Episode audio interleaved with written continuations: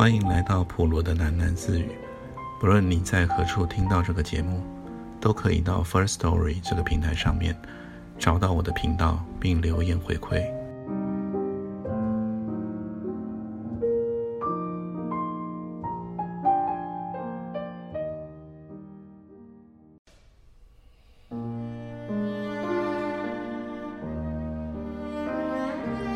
赖明生突然挣扎着立了起来，在胸膛上狠狠地拍了两下，沙哑着嗓子说道：“弟妹啊，你也太小看你大哥了。你大哥虽然上了点年纪，这副架子依旧是铁打的。不瞒你弟妹说，大哥退了下来啊，功夫却没断过，天天隔壁营里军号一响。”我就爬起来了。毒蛇出洞，螳螂粪臂，大车轮、小车轮，那些小伙子未必有我这两下呢。赖明生说着，便离开了桌子，摆了一个架势，扎手捂脚的打起拳来。他那一张殷红的脸上，汗珠子如同水洗一般的流了下来。桌子上的人都吓得前俯后仰。刘太太赶忙笑着跑过去，捉住了他的手背，连拉带推的把他领到了后面去洗脸。赖明生临离开厅堂的时候，又回过头来对刘太太说道：“你可看到了，弟妹，日后啊打回四川，你大哥别的不行，十个八个翻锅头总还抬得动的。”说的，桌子上的人又笑了起来。赖明生进去以后，刘太太便在外面指挥着众人将饭桌收拾干净，换上了一张打麻将的方桌面。他把麻将牌拿了出来，叫于心和丽珠两人分筹码，他自己却去将窗台上那一双红蜡烛端了过来。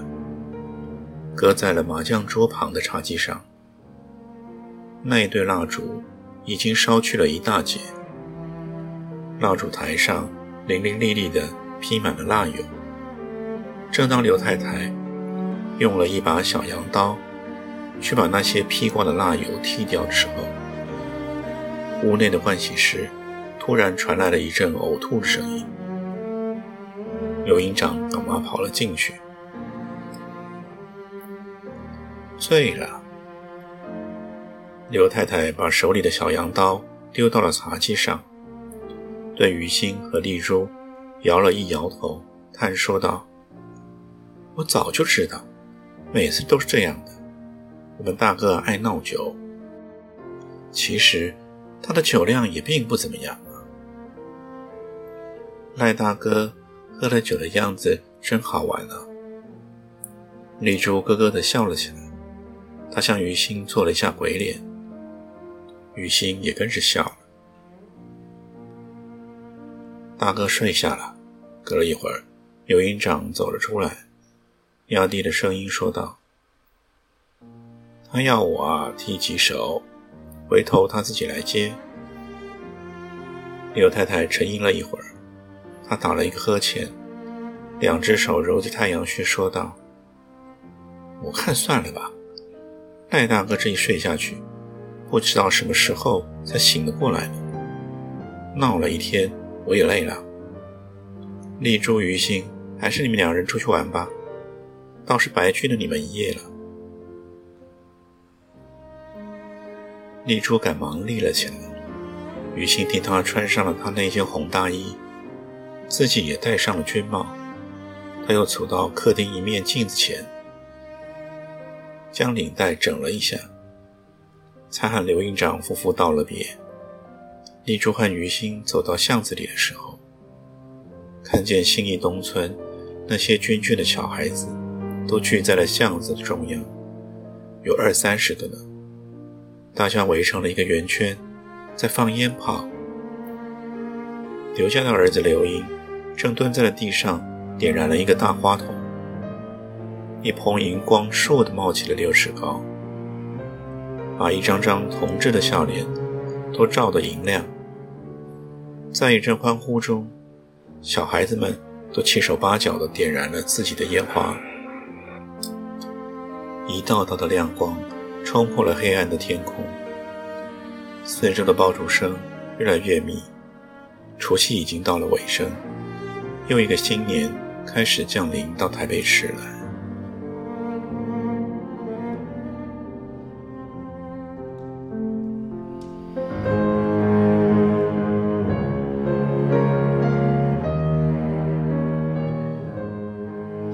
接下来是新的一篇，篇名是《金大班的最后一夜》。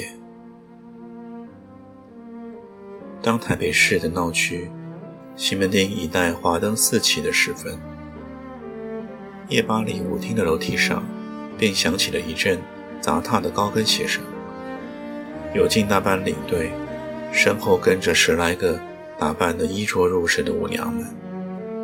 绰绰约约地登上了舞厅的二楼来，才到了楼门口，金大班便看见了夜巴里的经理童德怀从里面窜了出来，一脸急得焦黄，搓手搓脚的朝他嚷道：“金大班啊，你们一餐饭下来，天都快亮了，客人们等不住，有几位早都走掉了。”哟，急什么？这不是都来了吗？金大班笑盈盈地答道：“小姐们孝敬我，个个争着和我喝双杯，我敢不胜受他们的吗？”金大班穿了一件黑纱金丝相间的紧身旗袍，一个大道世纪梳得乌光水滑的。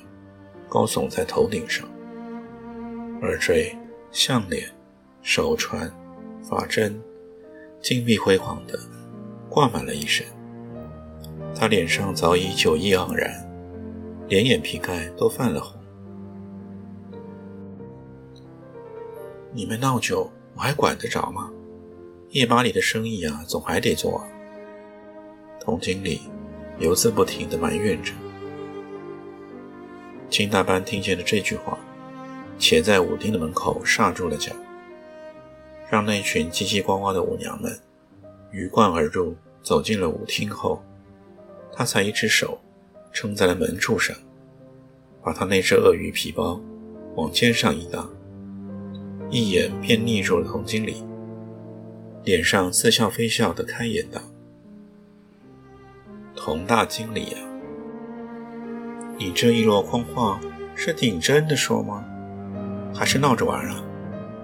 若是闹着玩的便罢了，若是认起真来啊，今天夜晚我倒要和你把这笔账给算算。你们夜吧里要做生意吗？金大班打鼻子眼里冷笑了一声，莫怪我讲句鞠躬的话，这五六年来。夜巴黎不靠了我玉观音、金兆丽这块老牌子，就撑得起今天这个场面了吗？华都的台柱小如意、萧红梅是谁给挖来的？华侨那对姐妹花绿牡丹、粉牡丹，难道又是你佟大经理搬来的？天天来报道的这起大头里，少说也有一半是我的老相识啊！人家来夜巴黎花钞票。倒是彭丽同某人的厂来的呢。再说，我的薪水，你们只算到昨天啊。今天是最后一夜，我来啊是人情，不来啊是本分。我说句你不爱听的话，我金兆丽在上海百乐门下海的时候，只怕你同某人连舞厅的门槛都还没跨过呢。舞场里的规矩。哪里就用得着你这位夜巴里的大经理来教导了？金大班连出炮似的把这番话抖了出来，也不等童经理打枪，径自把舞厅那扇玻璃门一甩开，一双三寸高的高跟鞋跺得通天价响，摇摇摆摆的便走了进去。才一进门，便有几处客人朝他摇着手。一叠声的金大班叫了起来。金大班也没有看清谁是谁，先把嘴一咧，一只鳄鱼皮皮包就在空中乱挥了两下，便向化妆室里溜了进去。金大班走进了化妆室，把手皮包“哐啷”一声摔到了化妆台上，一屁股便坐在了一面大化妆镜前，狠狠地啐了一口。好个没有见过世面的赤佬啊！左一个夜巴黎，右一个夜巴黎，说起来不好听，百乐门里那间厕所，只怕比夜巴黎的舞池还宽敞些呢。佟德怀那副嘴脸，在百乐门掏粪坑未必有他的份。金大班打开了一瓶巴黎之夜，往头上身上乱撒了一阵，然后对着那面镜子，一面端详着发起针来。真真眉头蹙足，眼看明天就要做老板娘了，还要受这种烂屋瘪三一顿鸟气。金大班禁不住的摇着头，颇带感慨的呜了一口气。在风月场中打了二十年的滚，才找到个户头，也就算他金兆丽少了点能耐了。当年百乐门的丁香美人任代代下嫁棉纱大王潘老头潘金荣的时候，他还刻薄过人家。我们戏丁香好本事，钓到了一头千年大金龟。其实潘老头在他金兆丽身上不知下过多少功夫，花的钱恐怕金山都打得起一座。那时嫌人家老，又嫌人家有狐臭，才一脚踢给了任奶奶。他曾经对那些姐妹夸下了海口：“我才没有你们那么要恶嫁，个个去捧坏棺材板。”可是那一天，在台北碰到任奶奶，坐在她男人开的那个富春楼绸缎庄里，风风光光，赫然是老板娘的模样。一个细丁香发福的两只棒子上的肥肉掉到了柜台上。摇着一柄檀香扇，对他说道：“玉观音啊，你这位观音大士还在苦海里普度众生吗？”他还能说什么呢？只得牙痒痒的，让那个刁妇把便宜给捞了去。多走了二十年的远路，如此下场，也就算不得什么轰轰烈烈了。只有像萧红梅。他们那种眼浅的小婊子，才会捧着杯酒来对他说：“到底我们大姐是领班啊，先中头彩。陈老板少说些，也有两巴掌。”刚才这种云楼，夜巴黎那一起小娼妇，个个眼红的要掉下口水来似。把个陈发荣不知说成了什么稀罕物了，也难怪。那起小娼妇哪里见过从前那种日子，那种架势？当年啊，在上海拜倒他月观音裙下的，像陈发荣那一点根基的人，扳起脚趾头来还数不完呢。两个巴掌是没有的事，他老早托人在新加坡打听得清清楚楚了。一个小橡胶厂，两栋老房子。前方老婆的儿女也早分了家，他私自估了一下，三四百万的家当总还少不了。这且不说，试了他这个把月，除了年纪大些，顶上无毛，出手有一点抠，却也还是个实心人。那种台山乡下出来的，在南阳苦了一辈子，怎么能怪他把钱看得天那么大呢？可是阳明山庄那一栋八十万的别墅，一买下来，就过到了他金兆里的名下。这么个土老儿，竟也肯为他一掷千金。也就十分难为他了。至于年纪里，金大班凑近了那面大化妆镜，把嘴巴使劲一咧，他那张涂得浓脂艳粉的脸蛋儿，眼角上突然便现出几把鱼尾巴来。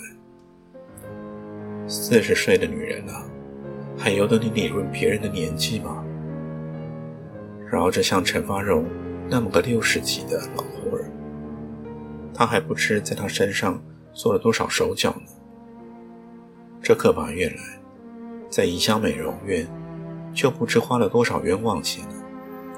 拉面皮、扯眉毛，脸上就没剩下一块肉没受过罪。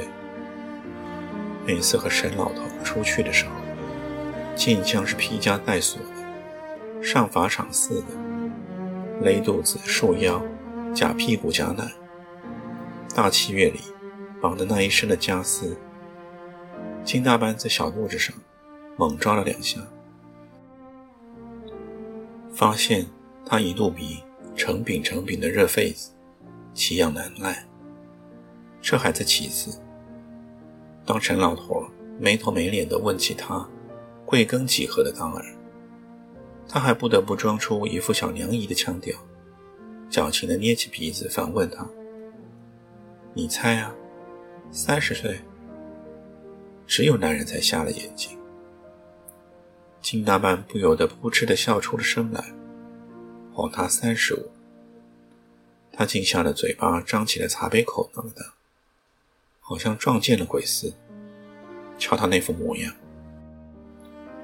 大概除了他那个种田的黄脸婆，一辈子也没见过别的女人了。来到台北，一见到他，清魂先走了三魂。迷得无可无不可，可是凭他怎样，到底年纪一大把了。金大班把腰一挺，一双奶子便高高的耸了起来。收拾起这么个老头儿，只怕连手指头也不必敲一下。